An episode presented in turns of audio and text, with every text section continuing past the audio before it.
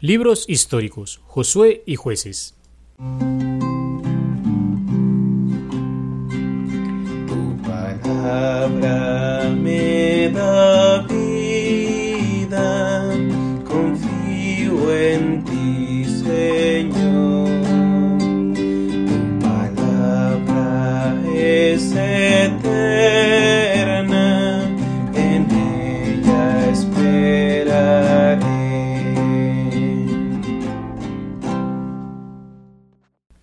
Hola queridos hermanos, continuamos nuestra meditación acerca de la Sagrada Escritura en esta visión de conjunto que queremos ir desarrollando para posteriormente ir profundizando en nuestra meditación de la palabra de Dios.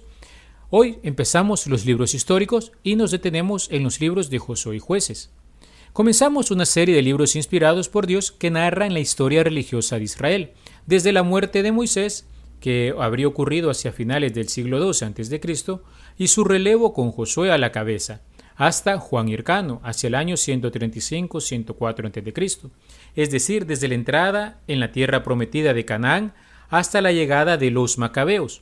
Para comprender estos libros hay que enmarcarlos en una visión religiosa, el plan de Dios para entrar en comunión con el hombre y traernos la salvación en Jesucristo, su Mesías prometido y esperado, su Hijo único. Unas palabras de la Constitución dogmática de Iberbum del Concilio Vaticano II nos pueden iluminar mucho a la hora de meditar en estos libros. Dice así, estos libros, aunque contienen elementos imperfectos y pasajeros, nos enseñan la pedagogía divina.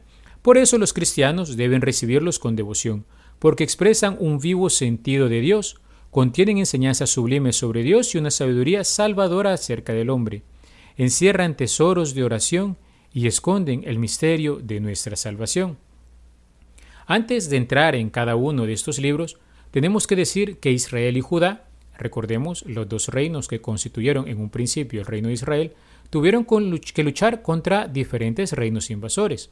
La invasión de los asirios entre los años 900 y 609 a.C., la invasión neobabilónica entre los años 626 al 539 a.C., y la invasión persa entre el 559 y el 330 a.C. El pueblo elegido por Dios tenía que luchar para defenderse. Hoy nos cuesta mucho ciertamente entender estas guerras, pero Israel lo hacía con esa conciencia de proteger la elección de Dios y de ser fiel a las promesas y a la alianza con Dios. No es solo lucha por supervivencia personal, sino lucha por dejar bien claro ante todas las naciones que Dios es único y que Él quiso escogerse un pueblo para realizar su plan de salvación. Por eso los autores inspirados por Dios cuentan la historia de Israel con una mentalidad teológica, más que con una mentalidad histórica, aunque le llamemos libros históricos. Ven y escriben los acontecimientos del pueblo con ojos de fe, relacionándolos con el Dios de la alianza y de las promesas mesiánicas. Unas veces seleccionan hechos, otras omiten o repiten episodios, atentos a todo lo que pueda concientizar al pueblo sobre la idea central de la alianza. Para estos libros, recordemos, hay dos grandes palabras, dos palabras muy importantes, dos palabras que nos ayudarán a mantener siempre claro cuál es el propósito del libro. Alianza y Mesías. ¿eh? Alianza entre Dios y los hombres y el Mesías, el Salvador del pueblo de Israel. Ya entrando en materia, el libro de Josué narra la conquista de la tierra prometida llevada a cabo después de la muerte de Moisés por Josué. El libro de los jueces contiene, por otra parte, la historia del periodo transcurrido entre la muerte de Josué y la implantación de la monarquía. Dios solía llamar a los jueces en tiempos de suma necesidad para que librasen a su pueblo de los invasores. Acerca de los autores de la fecha. Los seis libros que van de Josué al segundo de los reyes forman una sola obra escrita por uno o varios autores pertenecientes a la escuela teológica llamada deuteronomista, porque en ella nació el Deuteronomio. Josué fue escrito en el entorno del destierro, hacia el siglo VI a.C., o sea, casi siete siglos después de los acontecimientos que narra. No se ha aclarado eh, todavía la fecha del libro de los jueces. Se estima que se fue ensamblando durante el tiempo del exilio. Y esto es una cosa importante. ¿Por qué encontraremos que varios libros han sido escritos en este tiempo? Porque cuando fueron arrancados de su tierra, los israelitas se vieron en la necesidad de ir compilando de alguna manera escrita para conservar las tradiciones que les fueron transmitidas aquellos acontecimientos que marcaron su historia. Algunas características literarias. El libro de Josué está escrito en un género literario que se llama épico, es decir, que presenta ideas de grandiosidad para manifestar la fidelidad a Dios a, a sus promesas en medio de las batallas y de las conquistas que se va desarrollando. El libro de los jueces, por otra parte, se nos presenta en un género literario narrativo, en forma, podríamos decir, un tanto novelada, y a veces un poco folclórica. Lo importante es la figura del héroe o juez que salva al pueblo en nombre de Dios.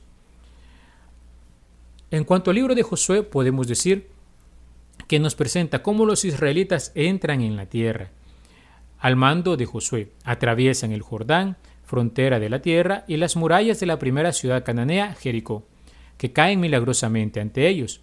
En la conquista también de otras ciudades que interviene el Señor de diferentes maneras. Hay tres partes. La conquista, que se nos narra de Josué 1 al 12. El reparto del territorio, que se nos narra de los capítulos 13 al 21. Y algunos apéndices que, se, que van del capítulo 22 al 24.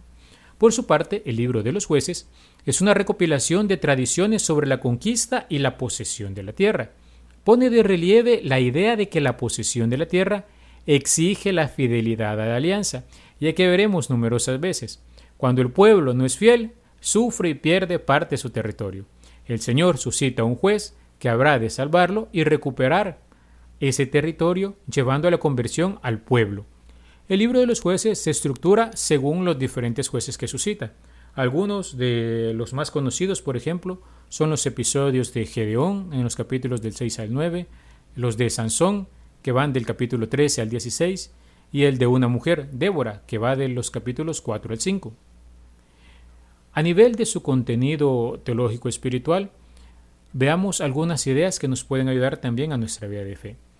El libro de Josué nos remarca siempre que Dios es fiel al cumplimiento de su promesa, que el Señor combate en favor de Israel. De este modo, la lucha por la posesión de Canaán se narra como una guerra santa. Si el pueblo se mantiene fiel a la ley, Dios estará con él y la conquista avanzará. Y en esto tengamos presente. Dios da la victoria, pero siempre el pueblo debe luchar. Una tierra para un pueblo se establece en función de unas promesas que requieren fidelidad a la alianza con Yahvé. Por otra parte, el libro de los jueces nos presenta una clara teología de la historia en cuatro momentos. Primero, el pecado de idolatría del pueblo. Segundo, el castigo por parte de algún pueblo extranjero. Tercero, el pueblo se arrepiente y pide el auxilio de Yahvé. Y cuarto, Yahvé envió un juez que libera a su pueblo.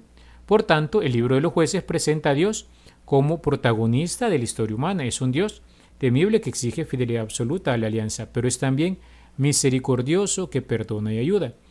En este punto, recordemos, para nuestra vida espiritual, Dios no es indiferente ante el clamor de su pueblo, y cuando éste entra en la conversión, el pueblo se abre a la ayuda gratuita de Dios. Segundo, en el campo libro de los jueces, la vocación de estos se manifiesta visiblemente como un elemento carismático, es decir, el Espíritu de Yahvé baja sobre ellos y los guía con eficacia a través de un don especial, la fuerza de Sansón o el ángel de Gedeón. Luego también tenemos un elemento carismático que se puede derrumbar bajo el peso de su humanidad y también puede pecar ese elegido, ¿eh? porque también el juez se puede apartar del Señor. Es decir, hay que educar la libertad para que siempre se elige el bien. El hecho de haber sido elegido no exime de la posibilidad de errar si uno se aparta del Señor. Así pues, jueces y Josué son libros que nos invitan a la fidelidad a Dios y a cuidarnos de la idolatría. Solo si somos fieles tendremos éxito en nuestras empresas humanas y divinas. Y ojo, no éxito según las categorías del mundo, sino éxito según las categorías divinas. ¿Y cuál es el éxito? La vida eterna.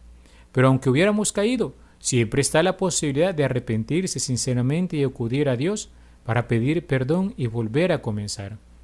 Así pues, concluimos este pequeño relato sobre jueces y jueces y el día de mañana veremos algunos de los libros que nos narran sobre la monarquía en el pueblo de Israel. Alabado sea Jesucristo, por siempre sea alabado.